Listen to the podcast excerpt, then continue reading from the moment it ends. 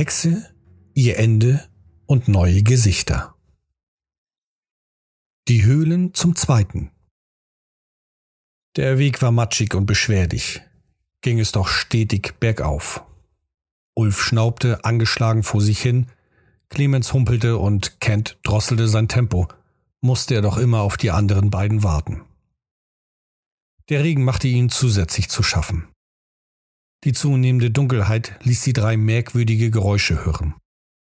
So vernahm Clemens in der Finsternis das Knacken von schweren Ästen.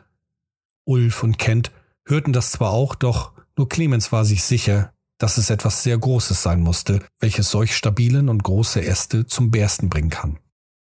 Die Angst wuchs. Nun waren sie noch wachsamer.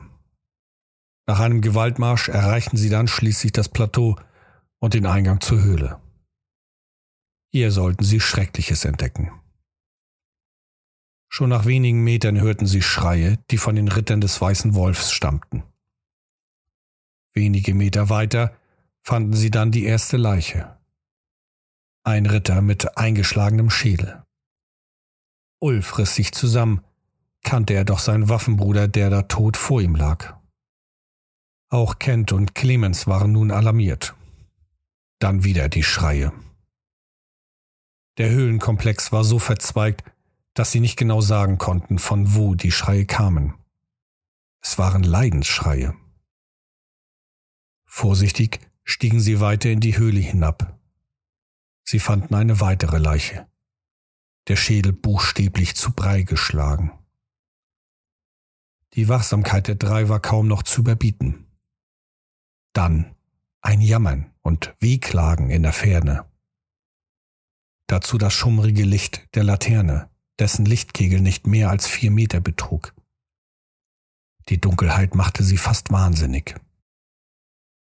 Als Ulf die dritte Leiche entdeckte, bemerkte Kent am Ende des Lichtkegels eine Gestalt. Nun wurde es hektisch. Alle wollten hier nur noch raus, wurden sie doch aus der Dunkelheit mit Steinen beworfen. Sie zogen sich rückwärts zurück.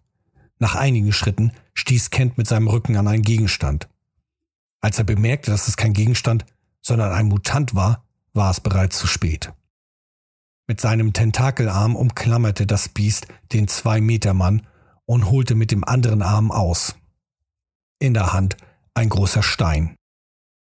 Kent reagierte zu spät und konnte sich somit nicht aus dem Griff befreien. Dann sauste der Stein in der Hand des Mutanten auf Kents ungeschützten Kopf nieder. Sofort rann ihm das Blut übers Gesicht und tropfte auf den Boden. Ihm war gar nicht gut. Ulf holte mit seinem Plattenhandschuh aus und schlug zu, dem Biest genau ins Gesicht. Ein Volltreffer. Dennoch löste sich der Griff nicht, so dass Ulf mit seinem Hammer nachhalf. Er schlug dem Mutanten den Schädel ein. Clemens hielt derweilen die Laterne, damit sie überhaupt Licht hatten. Nach diesem Schock, nach diesem Erlebnis, ging es weiter. Das Ende der doch gar nicht so schlimmen Hexe Edeltraut, Rosenhain und ihren Schergen. Endlose Tunnel und Gänge weiter entdeckten die drei eine blonde Frau, welche am Eingang zu einem anderen Gang stand. Es war die Frau aus dem Dorf, doch dieses Mal sah sie nicht mehr so hübsch aus. Ihr Gesicht war eingefallen und ledrig. Clemens schoss auf sie, verfehlte aber. Das Nachladen der Pistole dauerte Ulf zu lange. Er rannte der Frau hinterher. In einem weiteren Raum wollte Ulf die Frau, welche eine Hexe zu sein schien, stellen. Sie stellte sich ihm entgegen, versperrte er jedoch den Weg in einen weiteren Raum. Clemens und Kent waren immer noch in dem anderen Raum. Ulf stürmte auf die Hexe zu. Er war sich sicher, dass sie nur einen einzigen Schlag benötigte, um in die Hölle geschickt werden zu können. Er sollte sich täuschen, und zwar sehr. Sein Ansturm verpuffte. Die Hexe holte mit ihrem Dolch aus und erwischte Ulf am Bein. Eine kleine Wunde, nichts Besonderes. Dann holte Ulf mit seinem Hammer aus und traf nicht. Die blonde Hexe aber nutzte das aus und rammte Ulf ihr Messer ins Gesicht. Fast bis zur Hälfte steckt es im Kopf des Ritters. Benommen taumelte er zurück. Nun kamen Clemens, der es aufgegeben hatte, seine Waffe nachzuladen, und Kent ebenfalls in den Raum gestürmt. Gemeinsam konnten sie die Hexe niederringen, wenngleich auch Kent noch eine derbe Schnittwunde kassierte. Mit ihrem Tod flogen tausende Fliegen davon. Auch Maden krabbelten umher. Von den Rittern des Weißen Wolfs waren nur noch drei übrig geblieben, und wahrscheinlich waren immer noch Dutzende Mutanten in den Höhlen verstreut. Also zog man sich taktisch zurück. Erneut. Die Gruppe wächst. Nach fast zwei Wochen der Genesung im Haus von Tandrich lud dieser das Trio ein, sich auf dem großen Hof einzufinden. Sie kamen der Bitte nach und trafen sich am frühen Nachmittag. Bei blauem Himmel und angenehmen Temperaturen wurden Knabbereien und Getränke gereicht. Wenig später dann begrüßte Theodor von Tanrich die drei. Meine Herren, ich bin überaus erfreut, dass es Ihnen wieder gut zu gehen scheint. Ihre Verletzungen sind so gut wie verheilt und auch der Stress, welcher sich in Ihren Gesichtern abgezeichnet hat, ist weniger geworden. Neben der Vernichtung des Unheils in Bergbach und in den Höhlen habe auch ich an meiner persönlichen Front Erfolge vorzuweisen. So habe ich nun das Land um Bergbach käuflich erwerben können und die Höhlen gleich mit dazu, natürlich. Somit gibt es etwas zu feiern.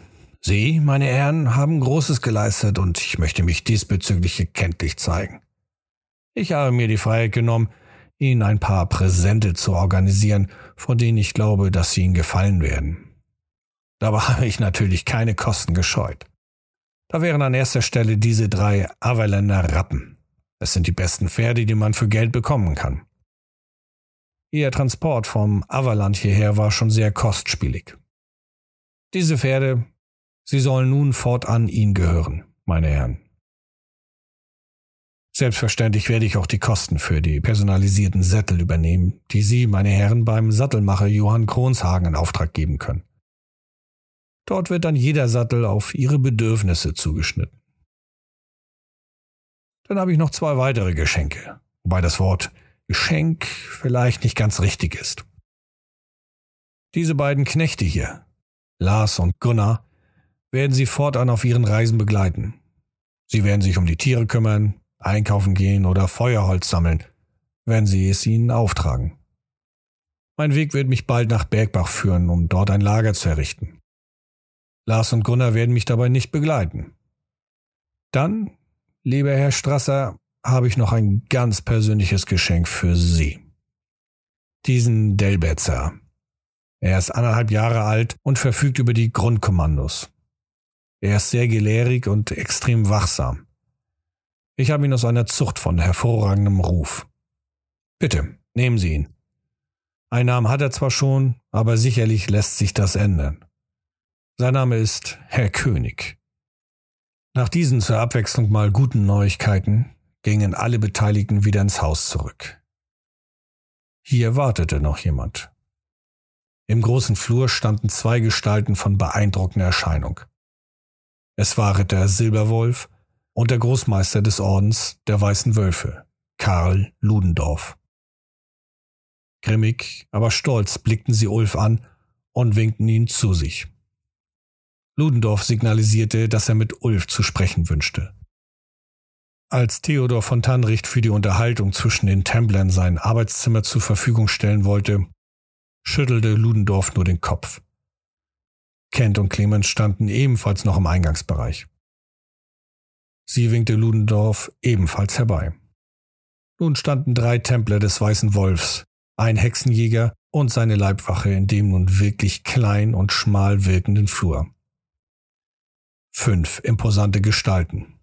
Ludendorff zupfte sein Wolfsfell zurecht und hob seinen Finger. Ritter Ulf Hagel, ich habe mit dir zu sprechen. Auch mit dir, Clemens Hochhut von der Lerche. Nach eurer Rückkehr von Bergbach und dem, was ihr dort angestellt habt, keimte in mir eine Idee auf, die ich euch nun mitteilen werde. Ob die Umsetzung für einen Erfolg gekrönt sein wird, kann ich an dieser Stelle noch nicht sagen. Wohl aber, dass es ein großer Schritt in Sachen Verständigung zwischen den Ländern und den dort vorherrschenden Religionen sein kann. Nun, Ulf, meine Idee, und sie ist bereits vom Kurfürsten abgesegnet, ist, dich mit dem Hexenjäger auf die Reise zu schicken. Für eine unbestimmte Zeit werde ich dich von deinen Pflichten im Orden befreien. Das hat gleich mehrere Gründe. Offenbar scheint eine gewisse Harmonie zwischen dir und dem Hexenjäger zu bestehen, was natürlich dann einen Vorteil bringt. Dann hast du im Orden, da du erst kürzlich zum Ritter geschlagen wurdest, noch keinerlei feste Tätigkeiten, was noch dafür spricht. Mein Wunsch ist es also, dass du Clemens Hochhut von der Lerche begleitest. Dabei hast du alle Freiheiten. Du bist ein Repräsentant des Ordens, also wirst du dich dementsprechend benehmen. Der Grund für diese spezielle Aufgabe ist die, dass wir zwar mit der Kirche Sigmas am gleichen Strang ziehen, die Spannungen und Ansichten aber dennoch manchmal weit auseinandergehen. Nun haben wir mit euch, Clemens und Ulf, die Möglichkeit, etwas zu ändern. Zeigen wir der Welt, dass Ulrich und Sigmar gemeinsam gegen das Unheil des Imperiums vorgehen. Reist durch das Land und zeigt dem Feinden des Imperiums den Hammer Sigmars und die Zähne des weißen Wolfs. Wenn Clemens zusagt, dann ist es beschlossen. Als Clemens nickte, griff sich Karl Ludendorff den Arm seines Ritters, Ulf Hagel, und drückte ihn fest. Danach folgten Clemens und Kent. Silberwolf umarmte seinen Bruder, nickte Clemens und Kent zu, drehte sich um und ging in Richtung Eingangstür. Auch Ludendorff nickte noch einmal. Man konnte mit viel Fantasie ein Lächeln unter dem wuschigen Bart erkennen. Sekunden später waren die beiden Templer durch die Tür verschwunden. Nun traten die beiden Diener Lars und Gunnar in den Flur. Auch Herr König, der von Lars an der Leine gehalten wurde, war dabei. Sie standen dort und starrten ein paar Sekunden auf die sich nun langsam schließende Tür. Die Gruppe war gewachsen. Mittenheim sehen und sterben. Ähm, nur sehen. Nach den Ereignissen um Bergbach erkundeten die Charaktere Mittenheim. Sie besuchten Geschäfte wie den Sattelmacher, veräußerten ihre Goldnuggets, besorgten Proviant und diverse Ausrüstungsgegenstände wie Seile, Verbandszeug, Essgeschirr, Wasserflaschen, Schleifstein, Nähzeug, Faden, Gewürze, Zunder, Messer. Am Ende des Tages saßen sie gemeinsam im Gasthaus Scherbe. Hier besprachen sie, wohin sie als nächstes reisen und wann sie aufbrechen wollten. Sie unterhielten sich mit ihren Dienern Lars und Gunnar, die sie mit in das Gasthaus nahmen. Am späten Abend, es wurden viele Biere getrunken, betrat ein Bote den Schankraum und übergab Clemens seinen Brief. Dieser Brief stammte von Gotthard Emden, einen Sigmarpriester aus Grimmenhagen. Er öffnete den Brief und las ihn. Sigmar zum Gruße. Sehr geehrter Herr Clemens Hochhut von der Lerche. Der Tod Ihres Vorbilds, Dr. Olaf Hochhut, traf mich schwer. Haben wir uns doch immer sehr gut verstanden. Nun erreichte mich die Nachricht, dass Sie in seine Fußstapfen getreten sind und sein Werk weiterführen, was ihn sicherlich sehr stolz machen würde, könnte er das noch miterleben. Mein Anliegen aber ist alles andere als angenehm. Hier in Grimmenhagen haben wir derzeit mit einigen Problemen zu kämpfen, die uns mehr und mehr zu schaffen machen. Seit geraumer Zeit werden die Tempel Sigmas, Ulrichs und Schalias mit obszönen Schriften beschmiert. Schlimmeres fand auch schon statt, so hat man ein Dutzend abgeschlagener Wolfsköpfe an die Mauern des Ulrich-Tempels genagelt. Die Einrichtungen Schalias wurden mit tierischen und menschlichen Exkrementen beworfen. Schändliche Kritzeleien sind auf den Außenmauern der Gebäude zu sehen. Allgemein ist die Stimmung in der Stadt als merkwürdig zu bezeichnen. Es fühlt sich an, als stünde etwas bevor. Etwas nicht Greifbares. Ich bitte Sie, Clemens Hochhut von der Lerche, sich dieser Sache anzunehmen. Möglicherweise sind die Wege Ihrer Ermittlungen andere und erfolgreicher als jene, mit denen ich hier dem Versagen entgegengehe. Zwar wurden Verdächtige festgenommen, beweisen konnte man ihnen aber nichts. Sie finden mich tagsüber im Tempel Sigmas in Grimminghagen. Gegen Mittag finden Sie mich im Gasthaus Klinge. Dort speise ich dann sehr gerne. Ich nächtige in der Rabengasse 2 im Obergeschoss. Sollten Sie nachts anreisen, haben Sie keine Scheu, mich zu wecken. Die Gasse befindet sich in der Nähe des Moorgartens. Ich hoffe auf ein baldiges Treffen, um dieser Sache hier auf den Grund zu gehen. Gotthard Emden.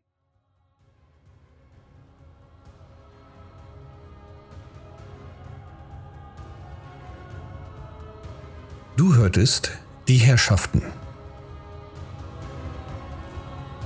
Ein Spielbericht aus dem Warhammer Fantasy Rollenspiel Universum. Text Björn Bornhöft. Sprecher Thorsten Brunswick von Dämmergrau.